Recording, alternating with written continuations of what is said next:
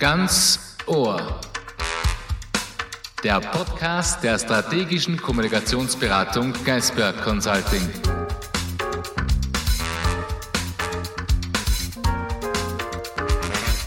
Herzlich willkommen bei einer neuen Ausgabe von Ganz Ohr, dem Podcast von Geisberg Consulting. Wir haben heute den Titel Der Blick über den Tellerrand Diversity Management in Unternehmen. Wir haben bewusst einen etwas provokanten Titel gewählt, weil wir Diversity eigentlich für eine sehr wichtige Angelegenheit halten und der Tellerrand sollte längst überblickt sein. Unsere Gäste sind heute Anna-Christina Gronert und Ute Stocker.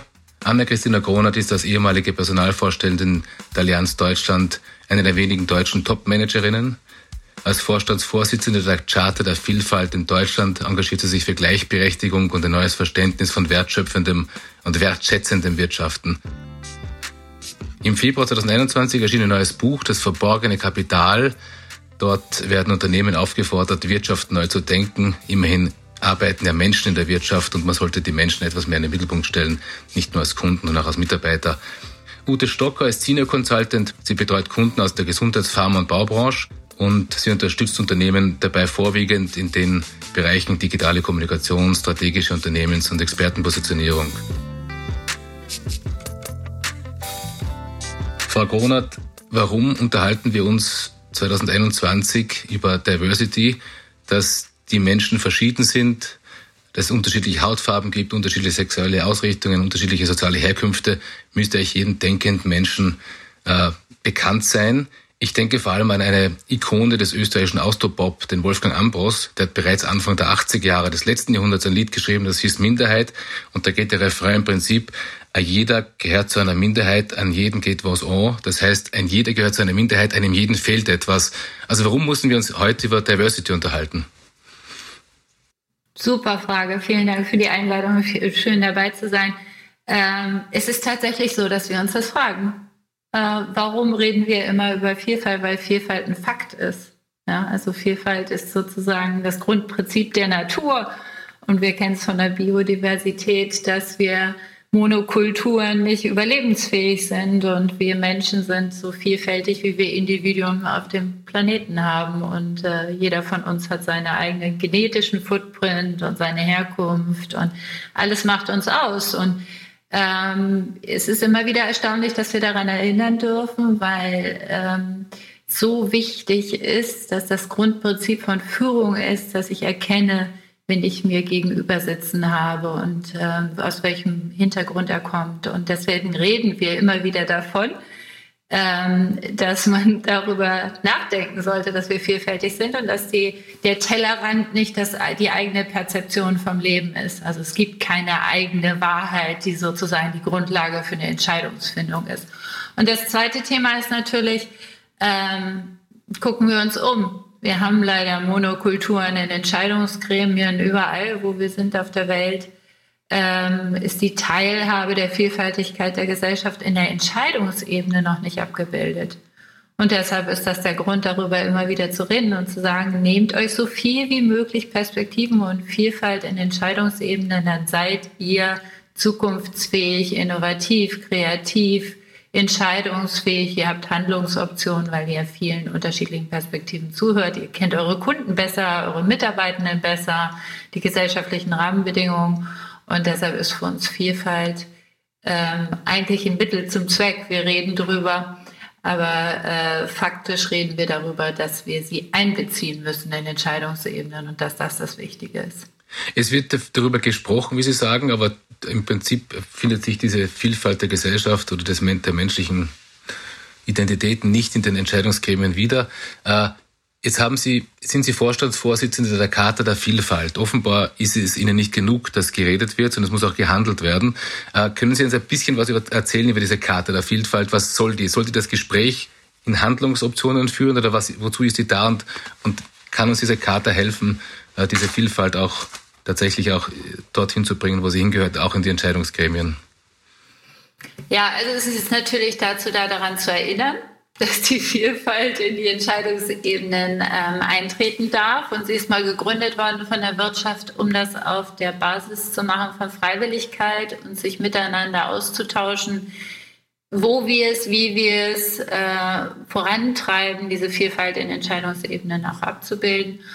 Und dadurch ist es eine Plattform geworden zwischen äh, Wirtschaft und Politik, ähm, tatsächlich Vielfalt leben zu lassen und dann sich sozusagen mit Best Practices weiterzuhelfen. Wie habt ihr es gemacht? Ähm, was ist bei euch im Unternehmen erfolgreich gewesen, um Vielfalt auf allen Ebenen zu haben? Und so hat man voneinander gelernt und ähm, auf der anderen Seite hat man natürlich auch eine Stimme der Wirtschaft. Also bei uns sind inzwischen, wir haben mal mit vier Unternehmen angefangen, inzwischen sind es 3800 Unternehmen, die unterzeichnet haben, äh, Vielfalt als Erfolgsfaktor der eigenen Unternehmenskultur zu haben. Und das sind ungefähr 40 Prozent der deutschen Beschäftigten, die da vertreten werden. Das heißt, es ist eine Stimme, die immer wieder deutlich macht, dass Ausgrenzung, Populismus, Hate Speech, alles das, was wir auch sehen, was parallel in der Welt kommt, ähm, sozusagen keine Lösung ist, sondern das Gegenteil von der Lösung ist und Inklusion uns weiterhilft, besser zu werden. Ute, äh, du hast in der Vorbereitung gemeint, es ist auch wichtig, dass wir darüber sprechen, wie diese Diversity, dieses Thema in Unternehmen äh, rüberkommt. Ist es deine Erfahrung, dass bei den Unternehmen, die du betreust, dieses Thema aktiv angesprochen wird oder muss man die pushen, dass sie das Thema, jetzt äh, reden wir auch über österreichische Unternehmen, dass sie das Thema in Angriff nehmen? Mein Gefühl ist, dass die meisten Unternehmen oder halt viele Unternehmen noch keine wirkliche Vorstellung von Diversity haben. Also im Gegensatz zum anglosächsischen Raum, wo es ja herkommt, da geht es erstmal bei Vielfalt um gleiche Rechte und zwar nicht nur zwischen den Geschlechtern, sondern eben bezogen auf viele Diversitätsdimensionen. Und ich habe Gefühl, das Gefühl, im deutschsprachigen Raum dreht sich mehr um Überlegungen wie, was hilft's? Steigert es die Produktivität? Inwiefern kann es stören?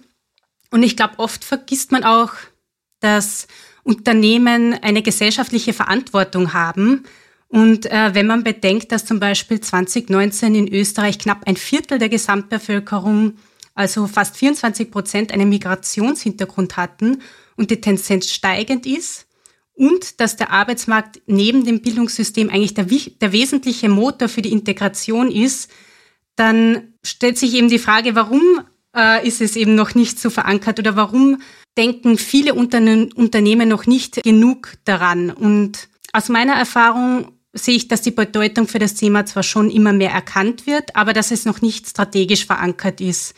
Ähm, da wird dann eben punktuell mal vielleicht beim Frauentag ein Video rausgezaubert oder irgendeine eine Vorzeigefrau vor den Vorhang gezerrt, aber es ist nicht strategisch verankert. Und das Zweite ist, dass Diversity meistens noch rein mit Gender Equality gleichgesetzt wird und die anderen Diversitätsdimensionen eher noch ausgeklammert werden.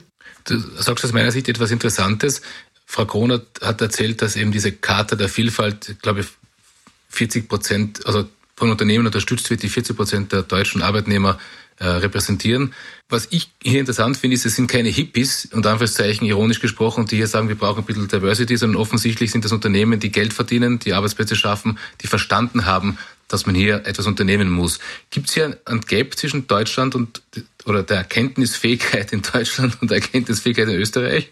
Oder ist man Österreich traditionellerweise ein bisschen hinten, was das betrifft, weil die Berge relativ hoch sind?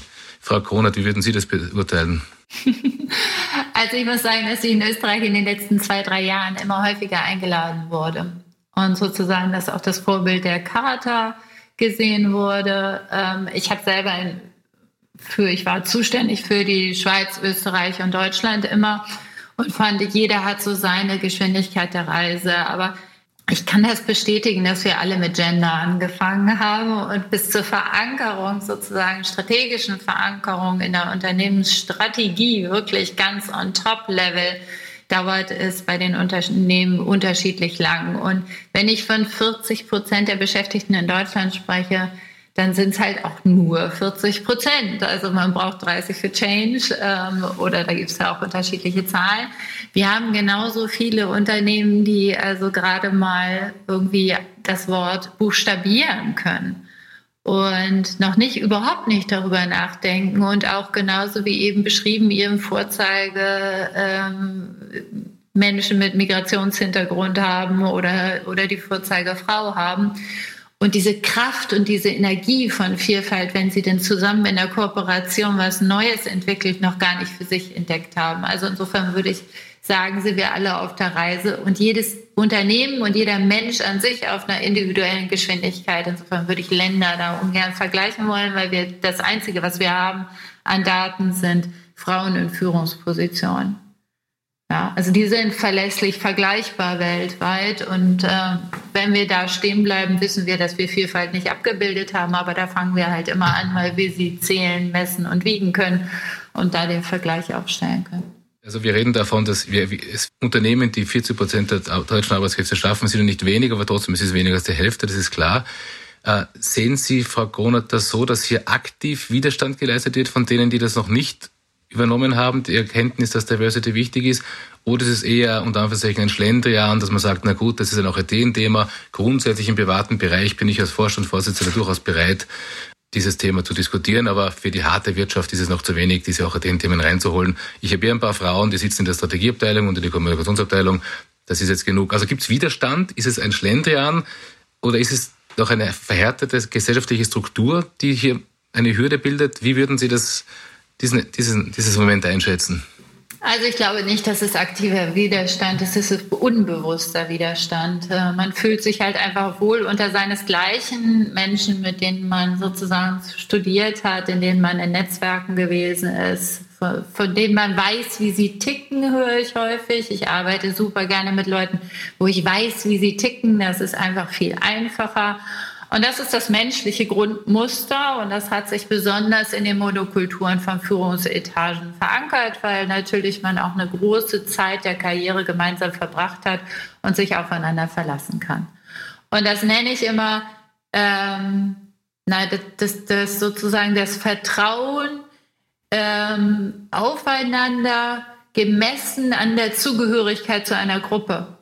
Viele würden das ja sozusagen als eine vielfältige Gruppe bezeichnen, ja. Und ich glaube, was wir brauchen, ist das Vertrauen in der Wirtschaft in das Unbekannte. Also diese Neugierde zu sagen, ich öffne mich, weil ich so ein Selbstvertrauen habe, dass ich von den anderen nur lernen kann. Und dieser Schritt ist einfach ein ganz neuer Führungsschritt, eine ganz neue Auseinandersetzung der Entscheider auf den Ebenen, weil wir gelernt haben, Tasks abzuarbeiten, wir haben gelernt, schnell zu rationalisieren, ein Shareholder Value zu produzieren. Aber wir haben nicht darüber nachgedacht, und das sieht man in der Ökologie ja, oder wie wir den Planeten äh, behandeln, besonders, wie wir nachhaltig gesund wachsen, sondern wie wir kurzfristig optimieren. Und wenn Sie kurzfristig optimieren wollen, wollen Sie Ihresgleichen im Raum haben, mit denen schnell entscheiden und sagen, wow, da, da gehen wir hin. Egal, was dann mit dem Planeten passiert, egal, ob wir Mitarbeiter morgen noch brauchen und wir, wir nutzen jetzt eine bestimmte Kundengruppe aus und so. Und das ist alles kurzfristig. Und je, je mehr wir in diese nachhaltige, gesunde Wachstumsgeschichte kommen, desto mehr brauchen wir eine neue Form von Leadership. Wenn ich jetzt das Unternehmen das Thema ernst nehme und das Thema in Angriff nehmen möchte, meine erste Frage, die sich daraus ergibt, aus meiner Sicht, was mache ich dann konkret? Ute, hast du da vielleicht eine Idee oder Frau Gronet, was heißt, also ich bin jetzt ein, ein sehr offener Vorstandsvorsitzender eines weltweit tätigen Unternehmens. Ja, das, meine Frau, ich bin jetzt ironisch, hat mich überzeugt, dass es wichtig ist, bei Diversity nachzudenken. Und Klammer auf, es ist immer so, dass dann die Vorstandsvorsitzenden sagen, ja, meine Frau hat gesagt, es ist wichtig, dann kommt das rein. Also kann auch ein Mann des Vorstandsvorsitzenden sein. Wenn wir über Diversity sprechen, ist das ja durchaus auch möglich. Oder kann ja auch alleine leben oder was immer, ist ja völlig egal. Aber wie implementiere ich das dann? Äh, setze ich dann zu jemanden rein wie eine, ich habe ja, also als Vorstandsvorsitzende habe ich diverse ähm, Stabstellen, Kommunikation, Strategie etc. Ich habe alles aufgestellt, um mich handlungsfähig zu machen. Soll ich jetzt quasi eine Stabstelle einrichten, Diversity, und das quasi zum Kern meines Managementantriebs zu machen? Oder wo, wo aus Ihrer Sicht sollte das fundiert sein?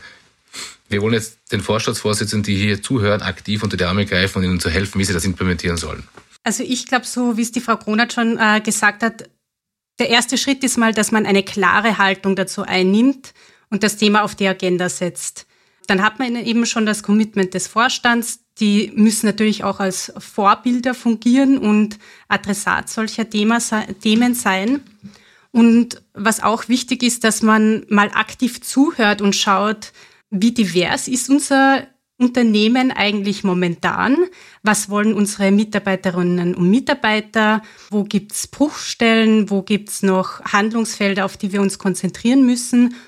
Und dann muss man klar formulierte Zielgrößen definieren. Also wenn ich zum Beispiel sage, die Diversitätsdimension Frauen oder Gender Equality ist mir wichtig, dann muss ich äh, eben überlegen, was ist, was ist mein Ziel? Zum Beispiel 50 Prozent Frauen in der Führungsetage bis zum Jahr XY oder Beschäftigungsverpflichtung nach dem Bundesbehindertengleichstellungsgesetz im Ausmaß von zumindest 50 Prozent bis in den nächsten zwei Jahren. Also wirklich messbare Zielgrößen definieren. Und dann schaue ich, was für eine Diversity Policy brauche ich im Unternehmen dazu? Wie sensibilisiere ich äh, meine Mitarbeiterinnen und Mitarbeiter, die Führungskräfte? Und dann würde ich, also gibt schon viele Unternehmen oder ich glaube, die meisten machen das, die Diversity wirklich strategisch im Unternehmen verantwort, ähm, verankern, dass sie einen Diversity-Verantwortlichen implementieren, installi installieren im Unternehmen und dann gibt es oft zu jedem Diversitätsthema noch eine Fokusgruppe und dann eben verschiedene Maßnahmen je Fokusgruppe. Das klingt jetzt sehr interessant, aber auch sehr bürokratisch. Äh, Arbeitsgruppen, Diversity etc. Ich bin bewusst jetzt provokant, geht's nicht einfacher. Liebe Leute, es, wir sind in einer Welt, die relativ komplex ist. Es gibt unterschiedliche Menschen, unterschiedliche sexuelle Ausrichtungen. Und ich als Vorstandsvorsitzender akzeptiere nicht mehr, dass das ignoriert wird. Ich habe, einen, ich habe einen Kommunikationschef, ich habe einen Compliance-Chef. Der Compliance-Chef, an den kann sich jeder wenden, wenn er äh, wenn ihm auffällt, dass irgendein Kollege oder ein anderer im Umfeld des Unternehmens etwas Schiefes dreht und da gibt es dann konkrete Konsequenzen und genauso implementiere ich jetzt einen Diversity Manager und wer immer zu ihm kommt und sagt, es wird hier äh, diese offene Kultur gebrochen, hat mit Sanktionen zu rechnen. Frau Kronert, ist das ein Weg oder ist das zu sehr mit dem, mit dem, mit dem äh, Presslufthammer und, und wird zu sehr, Menschen eher zu sehr zurückstoßen? Also erstmal jeder Weg ist gut. Also sich auf den Weg zu machen, ist schon mal wichtig, Diversity auf die Agenda zu heben. Einen äh, Digital ähm, Officer einzustellen, macht ein Unternehmen nicht digitaler. Genauso wie ein Diversity Officer das Unternehmen nicht vielfältiger macht.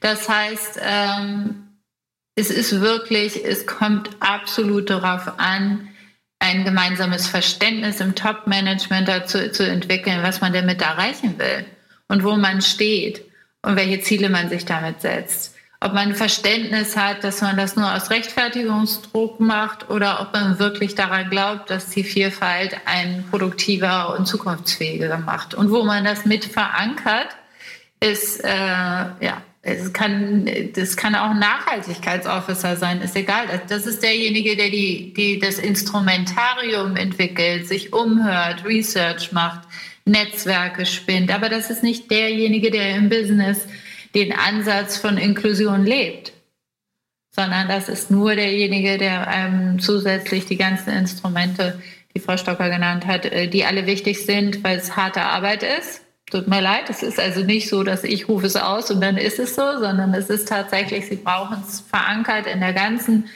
Customer Journey und in der ganzen äh, Employer Journey. Ja, also sie müssen als Arbeitgeber attraktiv sein und sagen, wir wollen das tatsächlich, wir wollen eine lernende Kultur. Wenn sie anfangen, ihr Lernen zu verändern, dann muss das eine lernende Kultur sein, was wir immer sagen, life, lifelong learning ist der Ansatz. Und das passiert auch nur, wenn ich offen bin und immer wieder an mir selber arbeite. Das heißt, in jedem Element der Wertschöpfungskette meines Unternehmens muss ich gucken, ob ich aufgestellt bin. Denn und dann gucken Sie sich um, es gibt Katastrophen in den Unternehmen, die halt in irgendeiner Form nur ein einziges Marketing-Slide machen, weil da irgendjemand nicht aufgepasst hat. Mit einer nackten Frau auf der Motorhaube ist immer sehr gern genommen. Hat man aber vergessen, dass mehr als 50 Prozent der Autoentscheidungen von Frauen getroffen wird. Ja, also das ist einfach ein Relikt aus der Vergangenheit, dass das attraktiv ist fürs Auto. Aber es ist überall noch da. Das heißt, wenn Sie da nicht hingucken und sagen, okay, also auch mein, also nur der Compliance-Chef weiß es, dann hilft es nichts. Ja? Also müssen Ihre Auswahl Ihres Außen-, Ihres Innenauftritts alles überdenken. Und deshalb äh, ist es halt einfach nicht damit getan, sage ich, ich finde das jetzt gut, sondern es ist damit getan, das eben auch überall zu etablieren. Und das muss man ein paar Jahre machen und dann, dann sieht man das von jedem einzelnen Schritt an, wird das so eine Selbstverständlichkeit. Wir haben viele Studien gemacht und die letzte sagt dann eben wirklich tatsächlich, uns hat das Diversity Management dazu gebracht, dass wir eine offene Kultur sind und dadurch viel mehr lernen, viel mehr Leute an Bord holen können, äh, mit denen wir zusammen Zukunft gestalten. Und das spürt man, weil man einen anderen Ansatz von Kultur hat. Mhm. Also es geht darum, dass man sehr wohl, wie Ute gemeint hat, Regeln implementiert ins Unternehmen und das zum Kern zu einem Kernbereich des Unternehmens macht. Und es geht nur, wenn die Spielregeln jetzt äh, ausgerollt werden und jeder versteht, warum das gemacht wird. Bevor wir dem Thema äh, uns zuwenden, ob wir ein konkretes Beispiel von äh, guten äh, Diversity Management finden, habe ich eine Frage. Wir sprechen ja sehr oft immer von Top-Management, von einem Top-Down-Prozess. Der Top-Manager muss verstehen und dann die Re Regeln implementieren. Was ist mit den Menschen, die im Unternehmen arbeiten? Warum stehen die nicht auf und sagen, Moment mal, das Top-Management versteht das vielleicht nicht? Aber wir wollen Diversity. Ist das naiv? Nee, aus meiner Erfahrung ist es genau da entstanden. Als ich sozusagen damit angefangen habe, war ich nicht Top-Management. Ja, dann hatte ich 15 Jahre Karriere hinter mir, habe gesagt, okay, du bist halt als einzige Frau im, im äh, Verhandlungsraum sozusagen immer ein bisschen anders als die anderen. Manche mögen es mehr, manche mögen es auf eine Art und Weise, die du nicht magst und andere ähm, mögen es äh, nicht so gerne, dass ich da bin. Und dadurch verändert sich eine Kommunikation und eine Strategie. Und dann habe ich also 15 Jahre dafür gesorgt, dass ich die Karriere machen konnte. Und im Moment, wo ich andere sozusagen mit reinnehmen konnte, die immer ein bisschen anders waren als im Raum, habe ich das verändert. Insofern, das, und so geht's vielen. Ja, das sind die, die die Netzwerke gründen. Das sind die, die einfach mal sagen, hey, da gibt's eine ähm, ein Thema, das wir noch nicht gesetzt haben in unserem Unternehmen und dann die Geschäftsführung aufrufen ist, auf die Agenda zu nehmen oder Betriebsräte oder egal, es kommt von überall her. Ja, jeder, der äh, gebildet ist, und liest und sieht, was passiert, kann das machen. Nur alleine funktioniert es nicht. Wenn Sie da so sozusagen total hierarchieorientierten Command and Control äh, Geschäftsführungschef haben, dann wird es schon schwieriger mit disruptiv. Ja? Wenn jemand nicht gerne widersprochen wird, dann ist es auch schwieriger, ein Unternehmen zu ändern. Und insofern sagen wir nach, alles ist wichtig. Grassroot ist wichtig. Jeder hat einen Teil davon. Jeder arbeitet mit. Aber irgendwann muss ich oben das durchbrechen und eine Selbstverständlichkeit haben. Weil wenn sie nicht Konsequenzmanagement machen, ja, wenn sie dann Fälle haben, wo der einfach die besten Umsätze gemacht hat in den letzten Jahren, aber vielleicht irgendwie nur äh, ausgrenzende Sprüche macht, ich bin jetzt vorsichtig, äh, und nicht outgecallt wird, dann brauchen sie das Ganze nicht zu machen, weil das ist ihre Kultur, nämlich nicht da, wo sie sein muss, um das wirklich als Vorteil zu erleben. Ne? Also wenn dann am Ende sozusagen Geld überwiegt über Kultur und sie nicht konsequent sind und darauf aufmerksam machen, dann ähm, haben sie nichts gewonnen. Das heißt, deswegen brauchen sie es überall. Ich habe zum Beispiel auch den Fall erlebt, wo schon, wo es Mitarbeiterinnen und Mitarbeiter gab, die das Thema gern vorantreiben würden und denen das Thema durchaus am Herzen liegt, aber in der Führungsetage das Thema ein bisschen belächelt wird und äh, eben nicht den, den Stellenwert hat, und eher so als, als nettes Add-on gesehen wird. Da mache, wo man mal ein nettes Video oder ein nettes Social Media Posting macht. Aber den Stellenwert hat es eben dann oft nicht. Und ich glaube auch, dass sich das spätestens dann ändert, wenn die jüngeren Generationen auf den Arbeitsmarkt drängen, weil die schauen schon auch, ähm, welches Wertesystem hat das Unternehmen, wie stimmt das mit meinem überein und möchte ich bei dem Unternehmen überhaupt arbeiten? Das ist ein sehr optimistischer Ausblick von Ute Stocker. Das heißt, wir geben den jungen Menschen irgendwie auch die und Anführungszeichen die friedlichen Waffen in die Hand, etwas mehr zu gestalten, dass nicht nur die alten Top-Manager sich Gedanken machen müssen über Diversity, sondern auch die Jungen, die noch an, am Beginn ihrer Karriere sind. Aber wie Frau Kronert gesagt hat, das ist im Prinzip ein, äh, ein mehrdimensionaler Prozess. Es ist von oben nach unten, von unten nach oben, von der Seite. Es sollte sich eine Gesellschaft die sich selbst bewusst ist, die sich ihrer Unterschiedlichkeit bewusst ist, die sich der unterschiedlichen individuellen Formen, Ausformungen der Lebensgestaltung bewusst ist, etc., auch in Unternehmen artikulieren können, dass sich etwas ändert. Wir kommen langsam zum Schluss unseres Ganz Ohr Podcasts. Unser Podcast lebt ja auch immer davon, dass wir die Dinge, die wir abstrakt und theoretisch äh besprechen, auch irgendwie ganz konkret auf den Punkt bringen. Frau Gronert, ich, mir schwebt jetzt ganz konkret so eine Vorstandssitzung vor, wie sie jeder vielleicht irgendwo kennt. Das sind drei oder vier Vorstände. Wenn wir Glück haben, ist eine Frau dabei. Dann fällt schon mal so ein bisschen so eine frauenfeindliche Äußerung, möglicherweise auch eine homophobe Äußerung, die die so nebenbei gesagt wird, etc. Und dann verlässt man diese Vorstandssitzung, hat irgendwie das Bild, na, eigentlich fühle ich mich nicht ganz wohl, aber ich mache auch nichts, weil ich möchte mich nicht, nicht exponieren und mich hier groß als Robin Hood der Diversity aufspielen. Wie, wie könnte man so eine fiktive oder nicht ganz fiktive Vorstandssitzung aufbrechen? Wie könnte, was könnte man da tun? Also ganz bestimmt nicht fiktiv, weil jeder von uns macht mal eine Bemerkung, wo man gerade gar nicht so bewusst ist, dass das bei jemandem anderen sozusagen auf, auf eine negative Erfahrung fällt. Aber ist, äh, auch, auch wenn ich das jetzt so freundlich formuliere, dass das so passieren kann, ist es natürlich auch so, dass Homophobie und ähm, auch Religion auch Themen sind, die in den privaten Bereich ähm, sozusagen geschoben werden und deshalb gar nicht so bewusst sind, wenn dann solche Bemerkungen passieren. Bei frauenfeindlichen Bemerkungen würde ich sagen, sind wir schon viel weiter. Da rollen dann schon alle die Augen und da weiß man dann schon, also wenigstens, dass es political nicht korrekt ist.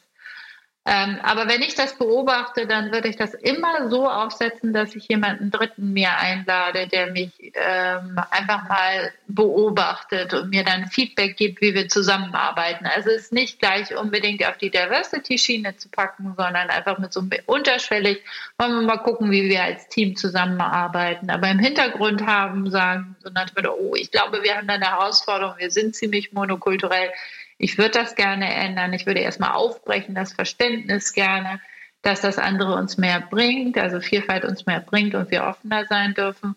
Und dann einfach mal jemanden einladen. Es gibt ganz viele tolle Leute, die äh, einfach mal so ein paar Tage diese Vorstandssitzungen beobachten und dann Feedback geben. Am besten so Menschen wie mich, die unabhängig sind ähm, da irgendwie auch einfach sagen, wie ihnen der Schnabel gewachsen ist, weil es geht nicht darum, Dienstleistungsverträge zu kriegen, es geht auch nicht darum, irgendwie Teil des Teams zu sein, es geht einfach darum, dass man immer jemanden hat, der offen, unabhängig Feedback gibt und ähm, einem dadurch weiterhilft. Ich glaube, das ist der erste Schritt.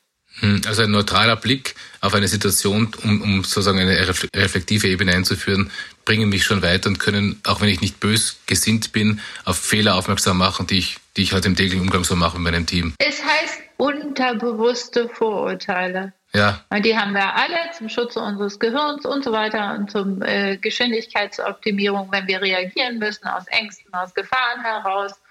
Und das ist ein ganz, das ist unser Gehirn, das ist so strukturiert, das ist was ganz Normales.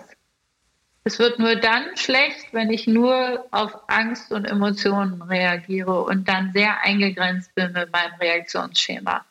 Also muss den Stein, um bei dem Rock'n'Roll-Thema zu bleiben, das am Anfang bemüht habe, mit dem österreichischen Ikone des Austropop rollen lassen, keep the stone rolling, damit kein Moos anfällt. Ich glaube, das ist ein gutes Wort. Ich stimme mit der Frau Kronert überein, dass, glaube ich, der erste Schritt die Sensibilisierung fürs Thema ist und dass man sich über halt gewisse Prozesse und Strukturen sich bewusst macht und dass eben je höher die Ebene ist, desto eher wird im eigenen Netzwerk rekrutiert und dann werden eben oft Männer in einer ähnlichen Altersgruppe eingestellt. Und ich glaube, wenn man sich gewisse Prozesse und Strukturen mal bewusst macht, dann kann man sie auch aufbrechen, wenn man möchte. Das ist ein schönes Schlusswort von Ute Stocker. Das war ein Podcast Ganz Ohr von Geisberg. Es tut niemandem weh, wenn man sich öffnet und wenn man die Vielfalt der Welt, die man selbst ja auch genießt, in sein Unternehmen reinlässt. Und mit diesem Ausblick wollen wir unsere Hörer entlassen und uns bedanken fürs Zuhören. Mein Name ist Thomas Wehmer. Ich freue mich, wenn Sie das nächste Mal wieder dabei sind. Auf Wiederhören.